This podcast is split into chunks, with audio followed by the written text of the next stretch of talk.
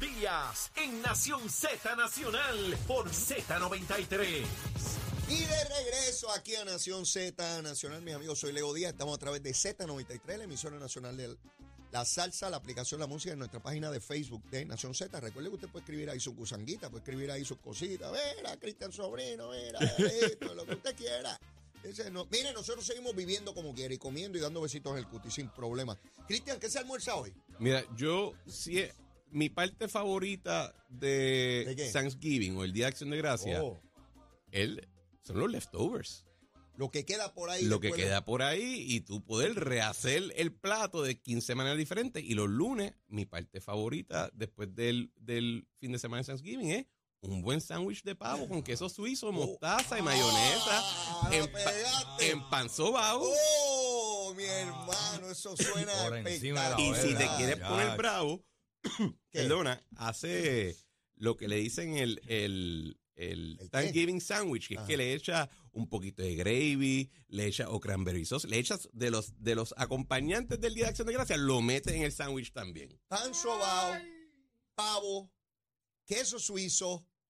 Ah, ya me lo puedo imaginar, el queso así Eh, derritiéndose. claro que sí. Oh, mi hermano. Achero, ¿con qué se baja eso? Fino.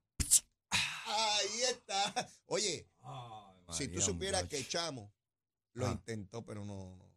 Chamo, dame un chorrito, una cosita ahí que Eh, no, una gusanguita, suena, una ni- gusanguita. Una gusanguita, ni suena. ¿Eh? No, sí, el Bachero estaba afuera. Una, una cosita ahí, pero, pero era como un airecito, como que no. Eh, era- Era como una, como una lata que se había Sí, quedado sí, sin gas. sí, sí, Sí, exacto, sí, una sin lata gas, de esa sin que, gas. que- que- que está ya güey. No, yo Sí. lo digo, que bendito chamo, yo lo quiero un montón, pero, pero no es como Achero, que Achero diga, ah, Achero, dispárale. Ahí está, ahí está. Baja que baja. ¿Qué mensaje puede dar el movimiento estadista a miles, miles de electores del Partido Popular que votaron por la estadidad en la consulta del 2020 para que tengan el sentido de urgencia para detener al movimiento independentista? Bueno, primero, mira, yo creo que eh, un poquito lo que tú decías ahorita, de que tú hayas escuchado demasiadas personas dentro del PNP o del movimiento estadista, como que o ningunear Sí. o, o coger a chiste en No la alianza. Mira, eh, yo lo he escuchado también. A la misma vez, también he escuchado gente que hablan como Ah. si la alianza tiene eh, un millón de personas escondidas debajo del yunque Sí, que sí, van a salir a votar en cualquier momento y que van a copar esto. Como la. Sierra Maestra. No, no, porque la Sierra Maestra eran 15 tipos. Esto, tienen allí un millón Un de millón. votantes escondidos. Y ni una ni la otra. Ok. Yo creo que uno coge la alianza como lo que es una, uno- eh, un movimiento que surgió ahora Ajá, o hace unos años y uno lo toma con cierta seriedad. ajá. Pero no hay que tener ni, no hay que o cogerlo a chiste ni tampoco cogerlo con pánico. Ajá. Ahora bien, yo creo que dentro de todo, eh, la alianza le ha dado una gran oportunidad al movimiento estadista a marcar contraste, Ok. Porque ellos pueden ahora tratar de, de esconder todo lo que quieran o todo lo que piensen que puedan, cuáles son sus posturas en términos de, de administración y política pública, pero el récord está ahí. Juan Dalmao, por ejemplo, que está corriendo para gobernador, en una entrevista dijo, en otro programa, que de ser gobernador, él no iba a pedir más fondos federales, que él iba a encaminar un proceso de transición de 10 años, que su interés es que Puerto Rico sea autosustentable, whatever that means hoy en día, Ajá. y que es, y, y ese tipo de propuesta lo que llevaría es un colapso de, por ejemplo, nuestro sistema de salud, nuestro sistema educativo, eh, nuestro comercio al detalle en términos de comida y alimentos. Van a tener gente problemas de poder comprar su comidita, porque mitad de la población de Puerto Rico recibe beneficios de, ah, de federales alimenticios y un sinnúmero de otras cosas. Mm. Y ellos pueden tratar de esconderlo lo más que quieran, pero el récord es el récord. Y del lado de Victoria Ciudadana, ellos pueden decir que no les interesa, que ellos son agnósticos o al tema de estatus, que lo que quieren es la Asamblea Constitucional de yo no sé qué diablo, pero al y, que, y pueden traer a José Bernardo y, y ponerlo en parada todos los días. Pero al final del día, el 90% de los, su liderazgo, si no más, es independentista. Y en Puerto Rico, políticamente hablando, esa, esa posición no es que no es favorecida, es que le han dicho que no. Por lo, mira, a, a mí me encanta como los estadistas nos dicen a veces, ah, llevan 80 años pidiéndolo y les dicen y, les- y nunca se la dan. Mi hermano, la independencia la llevan pidiendo el Partido Independiente y sus versiones anteriores por 100 años y no se la dan y aquí nadie la quiere. ¿Verdad? Por lo menos aquí la gente quiere la estadidad y algo que por lo cual está dispuesto a pelear. Lo que ellos ofrecen, nadie lo quiere ni cerca. ¿Verdad? Y ese tipo, y ese tipo de campaña hay que afirmativamente ponerla, porque ellos van a hacer todo lo posible para esconderlo. Y también puedes hablar de cómo todas las, eh, todas las propuestas que ha hecho Victoria Ciudadana o el PIB están dirigidas para, para hacer más difícil llevar a cabo en Puerto Rico acción, actividad comercial, actividad industrial, generar riqueza, etcétera. Y entonces, esta gente, si gana, ¿qué van a hacer? La economía que tenemos lo van a implosionar y ese argumento es- está ahí para hacerse. Y lo pueden esconder todo lo que quieran, pero al final del día es la realidad. Así que yo creo que uno debe tomarlo en serio. Cuando los adultos te dicen quiénes son, créele. Créele. Y, no- y, y tanto Victoria Ciudadana en sus diferentes versiones, ¿verdad? Porque antes era el, Partido del Pueblo Trabajador y antes era otra cosa. Y el Partido Independiente Puertorriqueño llevan diciendo, diciéndonos quiénes son por mucho tiempo. Así que vamos a creerle y vamos a debatirlo sobre esos términos, no los que ellos nos quieran imponer. Esa fase para mí la veo bastante fácil, donde todavía pienso cómo se logra es llevar, una vez se lleva ese mensaje a la gente que vota por el Partido Popular y cree en la Unión Permanente y como te señalé, votó por la estadidad, cómo decirle a ellos que esa realidad que ya aceptamos y entendemos que es de esa forma, cómo electoralmente viabilizamos que no progrese o que se detenga. Cómo llevarlos a que voten por el partido que aboca por esa unión permanente de verdad, porque el partido al cual ellos han estado votando históricamente, que es el Partido Popular, no tiene la fuerza para detener ese movimiento.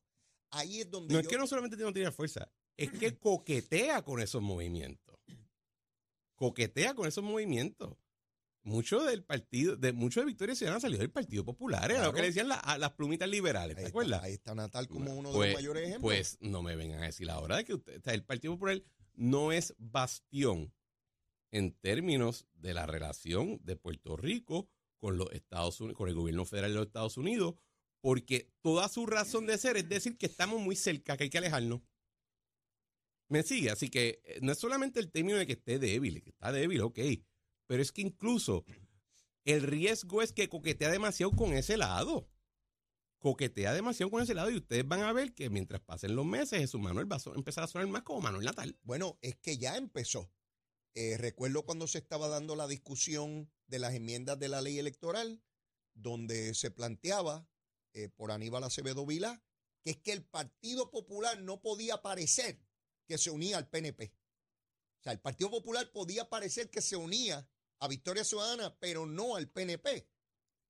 Y en términos generales se expresaba Jesús Manuel. Sea, Tienen pánico a asumir posiciones eh, pro Estados Unidos y prefieren, no sé si es que se socializaron bajo ese mandato, ¿verdad? Desde Rafael Hernández Colón, de que hay que estar pareciéndose siempre a los de la izquierda. Tienen miedo a, a- a- a ser de centro derecha, tienen miedo a eso y prefieren, porque se acostumbraron a que los votos los buscaban allá y ya ese voto se fue, dificulto que ese voto regrese. ¿Cómo rayo tú haces para que esa gente que votó por Victoria Ciudadana vuelvan al Partido Popular cuando ya lo que los mantenía ahí dentro desapareció? Ya no puedes argumentar un ELA, no puedes argumentar que esto no es colonia, que de hecho vi una columna hoy de, de José Alfredo Hernández Mayoral. Yo, te- yo, yo tengo que decir que yo admiro a José Alfredo Hernández Mayoral, porque una cosa es tú eh, mantenerte firme en tus convicciones, otra cosa es escribir esa columna. Eso requiere un nivel de fe absoluta y ciega que sobrepasa, yo creo, lo- lo- Me- los contornos de lo razonable. y, y más y más poderoso tu poder de eufemismo al describir la Sí, no, es que era, era eh, a mí, me, yo la leí hoy por la mañana y dije, hay dos posibilidades. Ajá.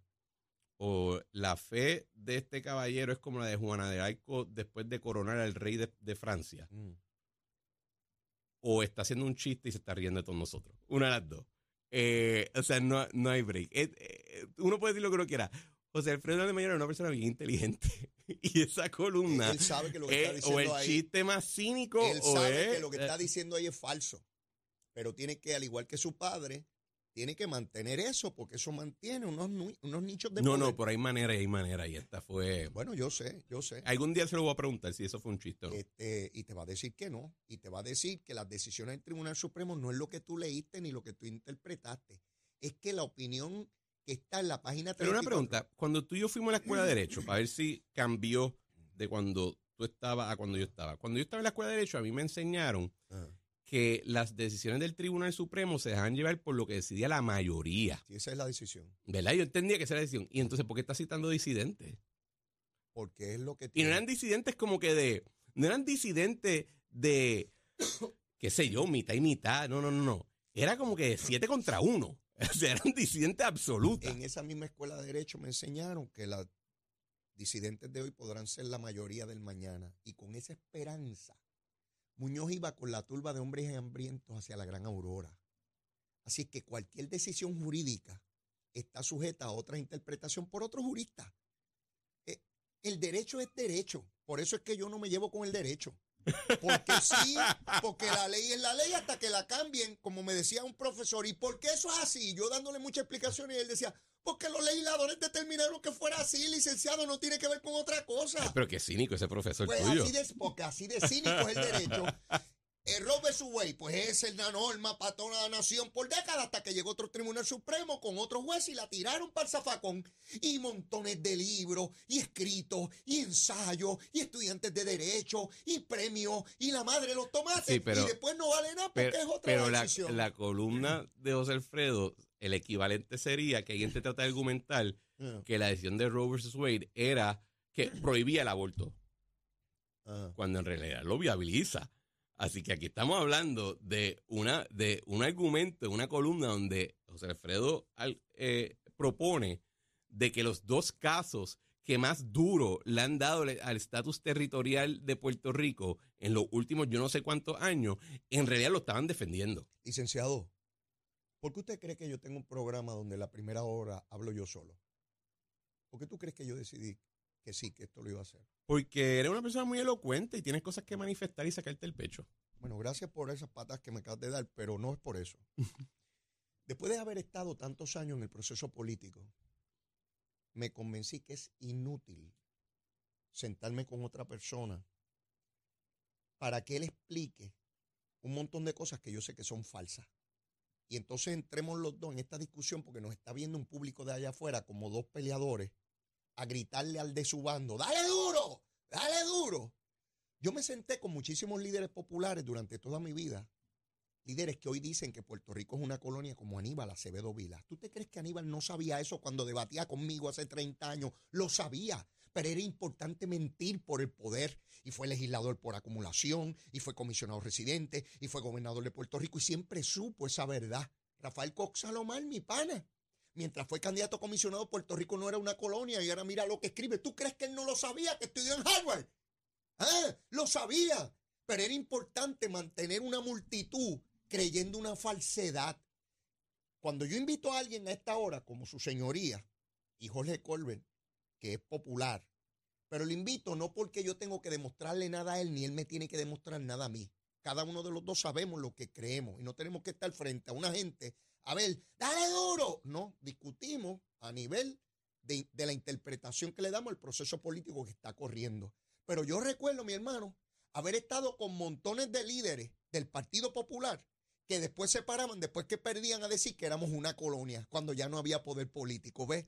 Pues yo me cansé de estar con embusteros eh, eh, diciendo Bueno, cosas yo, yo no te dije por que poder político. yo no te dije que te vayas a dar una cerveza con él. Yo No, simplemente no, estoy diciendo no, que no, no, no, y me la, hay- no, y me la daría, y me la daría, porque José Alfredo es una bella persona. Yo no estoy hablando aquí, eh, besitos en el cutis. O sea, eh, José Alfredo, yo tengo una muy buena relación con él, lo aprecio, lo valoro y lo respeto mucho como persona, pero a nivel político pienso que es una barbaridad, igual que a su hijo. Yo le tengo muchísimo aprecio a, a Pablo José. no, él te da las gracias. Este, sí, me vacila y toda la cosa por ahí. Yo me lo disfruto muchísimo. Miren, esta etapa de mi vida, hermano, Lo que quiero es ver cómo Bueno, pero tú ahorita, tú ahorita preguntabas de cómo, cómo tú le llegas al popular que es más de derecha. Sí, Y parte de eso es decirle, mira, o sea, tu, tu gente está defendiendo espantapájaros, criaturas que ya no andan, que nunca andaron, y tú lo sabes. Así que si tú de verdad eh, eh, aprecias y valoras este estilo de vida, que aunque imperfecto y con cosas que mejorar, Ajá. es mucho mejor que la alternativa que tenemos y quieres por lo menos mejorar las circunstancias, pues estando eh, rindiéndole pleitesía a cultos, eh, lo que dicen los cargo cults, Mm. eh, no es acá. O sea, yo entiendo que en un momento, si mira, ¿sabes qué? Respetamos a toda la gente de tu bando en ante- eh, anteriormente que hicieron cosas bien grandes, hicieron cosas importantes y se respetan. Pero pues ya ha pasado un tiempo. Y ahora hay que ver cuál es el futuro que nos toca a nosotros, Eso. no hay que le tocaba a ellos. Eso, ellos eso. estaban en sus circunstancias. Y nosotros estamos en las de nosotros. Y seguir pensando que esto es el 1940 no es. Simplemente y sencillamente no es. Y yo creo que la gente dentro de todo aprecia cierto nivel de, de, de, de- de honestidad o algo. Pero creo que yo, mira, a mí me gusta hacer chistes de otros de otros partidos políticos y de la otra parte como cualquier otra persona. Ajá. Pero cuando tú estás tratando de seducir a la otra parte, no puede ser a base de insultos y tirando por el Ah, piso eh, todo el legado de su, de, de- de su pasado, del pasado de su partido, de su grupo. Hay que tener cierto respeto porque si tú miras la cosa objetivamente, yo creo que en aquella época todo el mundo estaba tratando de hacer lo mejor que podía en unas circunstancias bien difíciles. sin duda. Eh, nada, planteo eso porque es un reto inmenso que, ha tenido siempre. Lo que pasa es que hay una coyuntura muy particular en este momento y vuelvo a insistir, estábamos mirando los números. Eh, eh, en el caso de Lugaro sacó 179.265 votos, un 13.95. Dalmau 174.402, 13.58. Entre los dos sacaron eh, 27% de los votos, casi 28. Eh, estamos hablando de 353 mil votos. Eso es una fuerza política inmensa eh, que uno tiene que estar claro de, de- lo, que, de lo que significó. Eh, Pedro Pierluisi sacó 427 mil votos en esa, en esa elección.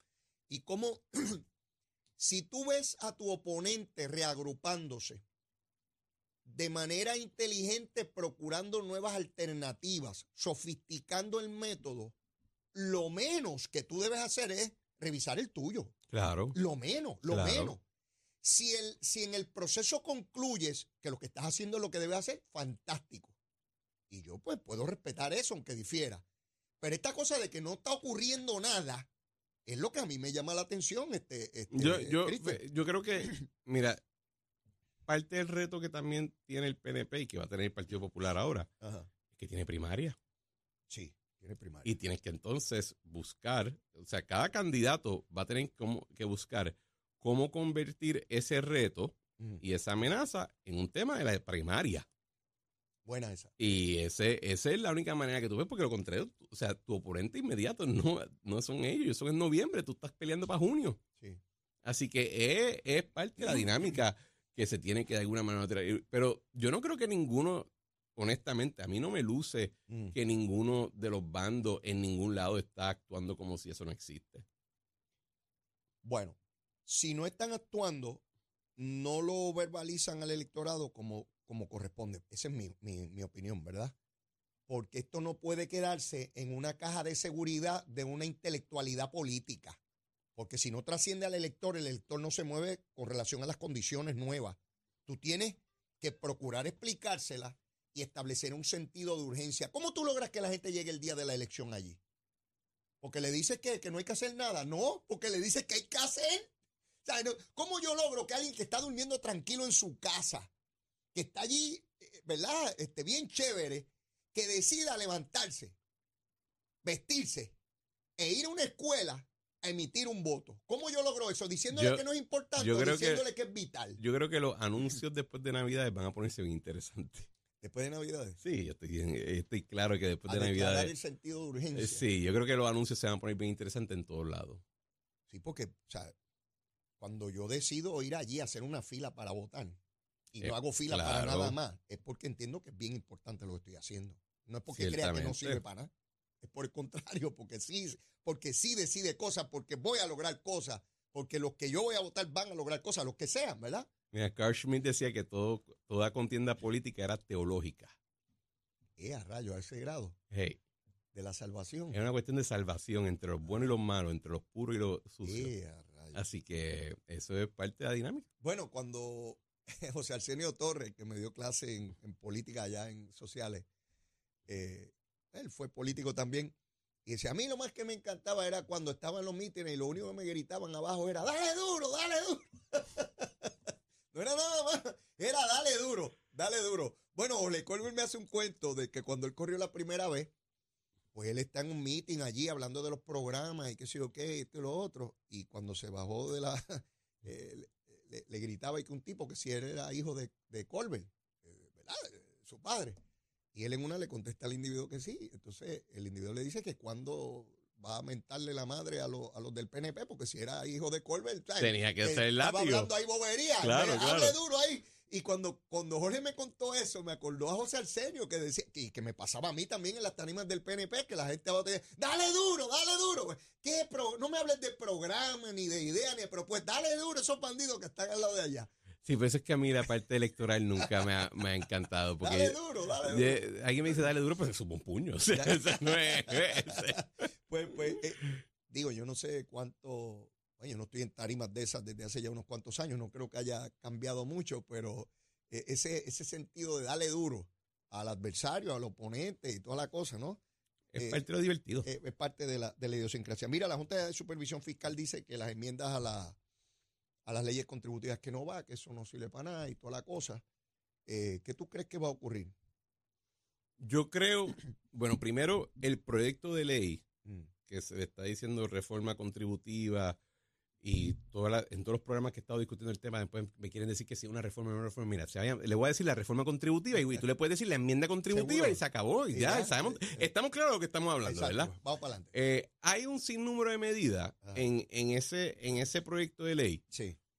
que su impacto fiscal probablemente es positivo porque son enmiendas a leyes que le permiten a Hacienda a fiscalizar mejor. Ok. Así que yo no veo problema con que la Junta esté de acuerdo con esas medidas, por ejemplo. El asunto que tiene la Junta es una cuestión filosófica de que ellos no quieren que Puerto Rico, el gobierno de Puerto Rico, recaude un centavo menos, porque ellos ya tienen en su cabeza de que esto está en cruz control, de que aquí la situación no va a mejorar nunca Mm. y que hay que empezar a ahorrar cash ahora para poder utilizar ese dinero más adelante, o sea, 10, 20 años para adelante. Eh, no hay argumento técnico que tú puedas hacer contra esa visión. Ellos ven el cielo Eso- eso verde filosofía y y, tú lo ves azul. O sea, de nuevo, como dije, los conflictos políticos al final día son teológicos, ¿verdad? Eh, y yo te puedo decir por experiencia pasada que cuando esa es la situación, tú tienes que buscar qué es lo que la Junta quiere en términos de cosas que ellos quieren que ocurran, Mm. pero que te necesitan a ti. Y usar eso de rehén y apalancar, Ah, oh. porque tampoco puede ser la idea de que, vamos a ponerlo de esta manera, aquí se habla, la Junta incluso en su plan fiscal habla mucho de que hay que liberalizar la economía, de que hay que hacerla más dinámica, de que hay que liberalizar, o sea, hay que, hay que hacer, hay que aflojar las leyes laborales, hay que aflojar las licencias ocupacionales, hay que hacer todas estas cosas. Mm. Pues fíjate, eh, yo que he estudiado todos estos temas de, de liberalizar el mercado, eh, típicamente bajar contribuciones es parte de eso. Especialmente considerando que en Puerto Rico, la, una familia que gane 60 mil dólares entre las dos partes, entre los dos adultos, Mm. está en la misma tasa contributiva que aquella que gana 500 mil. Eso es un poquito ridículo. Es, de hecho, es menos progresista que el Código de Renta Interna Federal. Así que en algún lado hay un argumento para decir, esta es parte de tu plataforma de liberalizar el mercado y si tú me dices que esto no funciona, pues dime cuál es tu proyecto de ley. ¿Tú sabes que la Junta de Supervisión Fiscal lleva en Puerto Rico siete años? ¿Sabes cuántos proyectos de ley han, han- han propuesto? ¿Cuánto? Uno. el de la enmienda de la ley 80. Y la única razón que lo propusieron es porque en una vista pública yo increpé a Natalia Yaresco sobre qué proyecto de ley ellos estaban basando los pronósticos económicos sobre la reforma, la- sobre las medidas laborales que ellos estaban pidiendo, porque la ley promesa requiere que esos pronósticos sean sobre ley existente o un proyecto de ley. Y tuvo que contestar que no sabían. Así que los que están criticando las proyecciones de Hacienda y del equipo económico del gobernador son los primeros que hacen proyecciones sin tener al frente cuál es el proyecto de ley. O sea, eh, lo sacan a veces del aire. Ok. Eh, así que yo quisiera entender. Entonces, dime en concreto qué es lo que tú quieres para entonces vamos a debatir eso, a ver si es tan buena idea o no. Sí.